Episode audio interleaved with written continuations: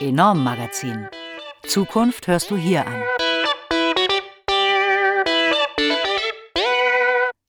Surplus und Mutatos. Diese Start-ups retten Lebensmittel. Von Astrid Ehrenhauser. Gelesen von Agnes Regan. Jährlich landen deutschlandweit 12,7 Millionen Tonnen Lebensmittel im Müll. Nicht nur wohltätige Organisationen wie die Tafeln tun etwas gegen die Verschwendung, sondern auch junge Gründerinnen. Zwei vollgepackte Einkaufswagen mit Waren im Wert von 234 Euro. So viele Lebensmittel verschwendet im Schnitt jeder und jeder einzelne von uns allein zu Hause im Jahr, laut Umweltbundesamt. Um die gesamte Menge, nicht nur die Abfälle der Haushalte, zu transportieren, bräuchte es 480.000 Sattelschlepper, rechnet die Verbraucherzentrale vor. Aneinandergereiht würden sie von Lissabon bis St. Petersburg reichen. Wenn Lebensmittel produziert werden, aber letztlich im Müll landen, verbraucht das unnötig Energie, Wasser, Düngemittel sowie andere Rohstoffe, aber auch Arbeitskraft und Anbauflächen. Eine Studie der Welternährungsorganisation FAO aus dem Jahr 2013 schätzt, dadurch werden global fast 1,4 Milliarden Hektar Land verschwendet. Das entspricht fast 30 Prozent der weltweiten landwirtschaftlichen Nutzfläche. Ein Problem? Wir werfen zu viel weg, was eigentlich noch genießbar ist. Immer mehr Menschen wollen das ändern. Mit Initiativen wie Foodsharing und Foodfighters oder mittels einer App von Too Good To Go wollen sie Lebensmittel retten. So auch das Social Startup Surplus. Einer seiner Gründer ist Raphael Fellmer. 2012 hat er bereits Foodsharing ins Leben gerufen. Seit 2017 verkauft Surplus in mittlerweile sechs Supermärkten in Berlin und online vor allem Lebensmittel, die im Schnitt um 40 Prozent günstiger sind. Hauptsächlich ProduzentInnen, GroßhändlerInnen und LogistikerInnen verkaufen diese Produkte deshalb zu einem niedrigeren Preis an Surplus, weil sie aus dem Sortiment genommen oder wegen Produktionsfehlern oder geänderten Verpackungen aussortiert wurden. Meistens jedoch haben sie einfach nur das Mindesthaltbarkeitsdatum MHD überschritten. Tatsächlich handelt es sich beim MHD nicht um ein Verfallsdatum. Vieles ist auch noch Tage, wenn nicht Wochen oder Monate länger haltbar. Nur beim Verbrauchsdatum, das etwa rohes Hackfleisch oder Fisch betrifft, gilt eine strenge Deadline. Das wird immer mehr VerbraucherInnen bewusst. Entsprechend gut scheint das Konzept von Surplus anzukommen, gerade in einer Großstadt wie Berlin. Mehr als 3000 Tonnen Lebensmittel hat das Unternehmen in den vergangenen dreieinhalb Jahren nach eigenen Angaben gerettet. Für dieses Jahr war weiteres Wachstum in Sicht. 2021 sollte ein deutschlandweites Franchise-Konzept starten.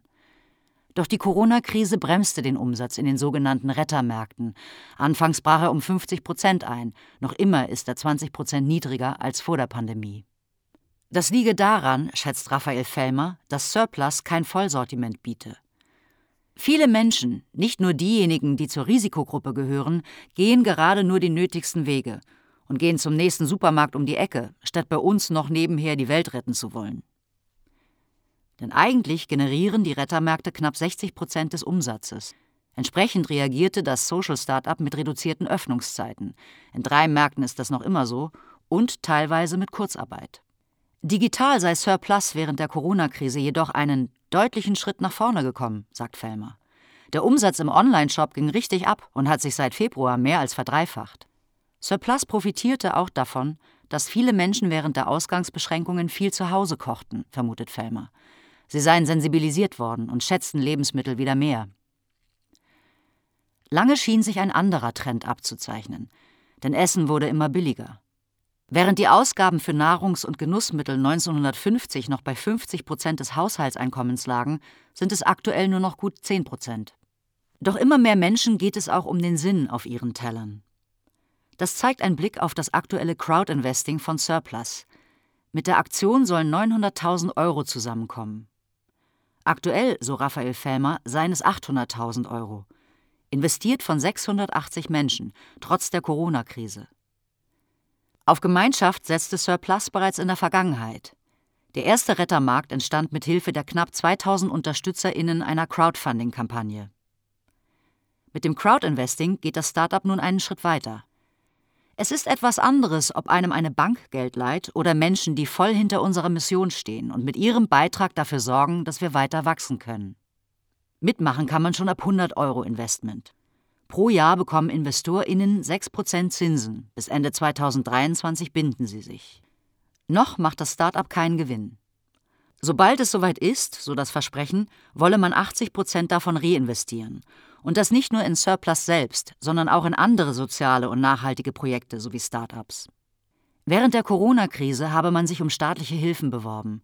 Ob und wann die an Surplus fließen werden, sei noch ungewiss, sagt Fellmer und kritisiert, Unternehmen, die vor der Krise eher profitabel waren, denen wird geholfen, aber wer das noch nicht war, dem wird nicht so leicht geholfen. Auch eine Befragung des Social Entrepreneurship Netzwerks Deutschland, CENT, bei dem Surplus Mitglied ist, zeigt, die Hilfsangebote von Bund und Ländern greifen für viele Sozialunternehmerinnen nicht.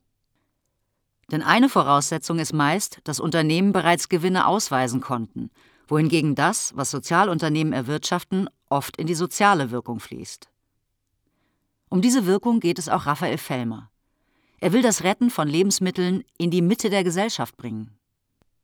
MHD-Ware und überschüssige Lebensmittel seien nicht nur etwas für arme und bedürftige Menschen. Genau dafür erntete das Start-up Kritik. Surplus sei Konkurrenz für die wohltätigen Tafeln. Zwar betont Fellmer, die Tafeln haben immer Vorrang, wir nehmen stets nur das, was die Tafeln nicht wollen. Sabine Wert, Vorsitzende des Vereins Berliner Tafel, sieht das anders. Wir lassen nichts stehen. Und auch das reiche nicht immer für die monatlich gut 120.000 Kundinnen. Wert stört, dass Surplus dort einkaufe, wo ihre Tafel Spenden bekommt. Fellmer versichert, die meisten Waren stammten nicht aus Berlin und nur selten aus Zentrallagern etwa von Edeka und Metro. Es gibt höchstens eine Mini-Überschneidung. Auf dem Berliner Großmarkt, wo die Berliner Tafeln ein Lager haben, rette Surplus mittlerweile nicht mehr. Anderswo erlebt Fellmer weniger Konflikt, auch aus logistischen Gründen. Wenn irgendwo in Deutschland eine Palette mit veganen Chia-Keksen rumsteht, ist das für eine lokale Tafel meist zu viel und es bundesweit aufzuteilen ist oft zu kompliziert. Surplus habe zudem bereits 265.000 Produkte an gemeinnützige Organisationen gespendet, etwa die Caritas, die Berliner Stadtmission, die Berliner Obdachlosenhilfe, Foodsharing und die Tafeln. Die Tafeln retten nach eigenen Angaben deutschlandweit pro Jahr 265.000 Tonnen Lebensmittel und helfen damit mehr als 1,6 Millionen bedürftigen Menschen. Das unterscheidet den Verein fundamental von Unternehmen wie Surplus, sagt Jochen Brühl, Vereinsvorsitzender des Bundesverbands Tafel Deutschland. Wir geben Lebensmittel an Menschen, die zu wenig haben. Wir sind eine gemeinnützige Hilfsorganisation. Das andere sind Geschäftsmodelle. Doch auch für die gäbe es Platz. Im Moment werden viel mehr Lebensmittel verschwendet, als die Tafeln retten können. Daher sind wirklich alle willkommen, die irgendwie daran arbeiten, das zu verringern. Seit 25 Jahren gibt es den Dachverband der Tafeln. Mittlerweile kooperiere man mit allen großen HändlerInnen in Deutschland, erklärt Brühl. Auch er betont die Abmachung: zuerst die Tafel, dann Surplus oder andere LebensmittelretterInnen. Wir sind viel im Austausch und sprechen mit allen Beteiligten, seien es Surplus, Too Good To Go oder Foodsharing. Dieser Austausch scheint sinnvoll. Das Netzwerk, das vor allem auf Ehrenamtliche baut, ist regional sehr unterschiedlich organisiert.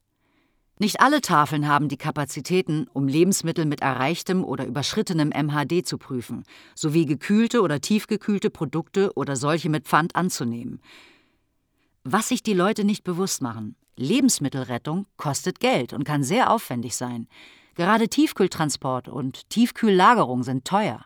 Und wir können nicht planen, wann es welche Lebensmittel wo gibt. Durch das digitale Pilotprojekt Eco-Plattform, unterstützt vom Bundesministerium für Ernährung und Landwirtschaft, soll sich das verbessern. In Berlin wird das bereits getestet. Wenn man von vornherein weiß, dieser Biomarkt hat heute nur zwei Salate, dafür fahren wir nicht zehn Kilometer, das kann dann Foodsharing abholen oder jemand anderes, sagt Brühl. Das Projekt ist Teil der nationalen Strategie zur Reduzierung der Lebensmittelverschwendung der Bundesregierung. Fokussiert werden dabei, hauptsächlich mittels Dialogforen, neben Privathaushalten auch Produktion, Verarbeitung, Groß- und Einzelhandel sowie Außerhausverpflegung. Gemäß der UN-Nachhaltigkeitsziele hat sich Deutschland dazu bekannt, die Lebensmittelverschwendung hierzulande bis 2030 pro Kopf auf Einzelhandels- und Verbraucherinnenebene zu halbieren, auch mit Hilfe der Tafeln.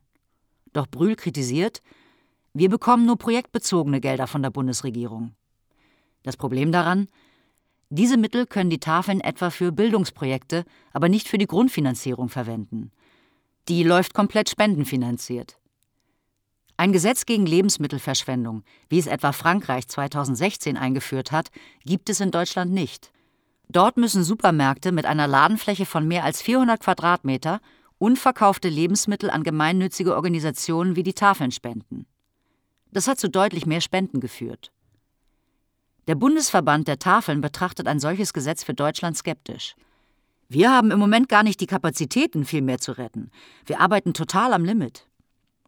Brühl fordert, zunächst das System der Tafeln nach französischem Vorbild zu ergänzen, und zwar mit staatlich unterstützten Lebensmittelbanken, also zentralen Lagern für die Verteilung. Denn die bisherigen Zwischenlager der Tafeln reichten bei weitem nicht aus.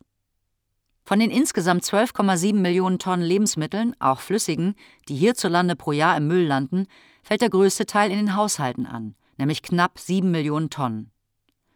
Gut 1,6 Millionen Tonnen verantwortet die Gastronomie, etwa 2 Millionen Tonnen die Industrie, ohne Landwirtschaft. Im Handel werden fast eine halbe Million Tonnen weggeworfen. An diesem Punkt setzt auch Mutatos an. Das im Jahr 2013 in Schweden als Matsmart, schwedisch für schlaues Essen, gegründete Startup vertreibt, anders als Surplus, ausschließlich über Online-Shops in Schweden, Dänemark, Finnland und seit Ende April auch in Deutschland gerettete Lebensmittel aus Über- oder Fehlproduktionen. Bei Mutatus finden sich also Produkte mit falsch bedruckten Verpackungen oder saisonale Waren wie Osterschokolade, aber auch ein kleiner Teil mit bald überschrittenem Mindesthaltbarkeitsdatum. Frisches Obst, Gemüse oder Milchprodukte gibt es wegen des reinen Online-Versands bei Mutatus nicht. Stattdessen haltbare, ungekühlte Produkte wie Konserven und Pasta, aber auch Kosmetik und Reinigungsmittel, im Schnitt um 50 Prozent günstiger als im Supermarkt, erklärt Karl Andersson, einer der Gründer. Im Jahr 2019 hat das Unternehmen nach eigenen Angaben 5047 Tonnen Lebensmittel gerettet. Nun sollen allein in Deutschland, auf einem viel größeren Absatzmarkt als dem skandinavischen, in diesem Jahr 1500 Tonnen Lebensmittel gerettet werden. Auch Mutatus sieht keine Konkurrenz zur Tafel. Schließlich vertreibe man Produkte, die gar nicht erst in Supermärkten oder Discountern gelandet wären und außerdem sehr große Mengen, wie Anderson sagt. Da geht es beispielsweise um eine LKW-Ladung Curry-Ketchup. So etwas wäre schwer zu spenden. Noch macht auch Mutatos keine Gewinne doch der Absatz sei während der Corona-Pandemie stark gestiegen. Um zu wachsen, setzt Mutatus auch auf InvestorInnen. Seit der Gründung hat die Muttergesellschaft MartSmart über 35 Millionen Euro Kapital von externen InvestorInnen erhalten. Unter anderem von der IKEA-Mutter Inca Group und dem Fonds LeadX Capital Partners, dessen größte Anteilseignerin die Metro AG ist, aber auch von der Non-Profit-Organisation Norskin Foundation. Auch mit großen Konzernen wie Nestlé, Dr. Oetker, Mondelez und Unilever kooperiert das Start-up, indem es Produkte direkt von dort bezieht. Mit der Metro AG gibt es einen Rahmenvertrag. Der Metro-Konzern sieht dieses Investment als einen Baustein im Rahmen seiner Nachhaltigkeitsstrategie. Obendrein müssten auch Bestell- und Lagersysteme effizienter werden. Bis 2025 will das Unternehmen so seine Lebensmittelverschwendung um 50 Prozent reduzieren. Genauso wie Raphael Fellmer wünscht sich auch Karl Andersson eine Welt ohne Lebensmittelverschwendung. Dafür müsse man weiter wachsen. Um einen Unterschied zu machen, brauchen wir noch mehr Kundinnen. Und er betont, alleine können wir das Problem nicht lösen. Dafür ist es zu groß. Dieser Artikel erschien am 9. Oktober 2020 auf www.enorm-magazin.de. Übrigens, du kannst das Enorm-Magazin nicht nur mit einem freiwilligen Beitrag auf enorm-magazin.de unterstützen, sondern auch mit einem Abo und damit unsere Ausgabe sechsmal jährlich lesen, gedruckt oder digital.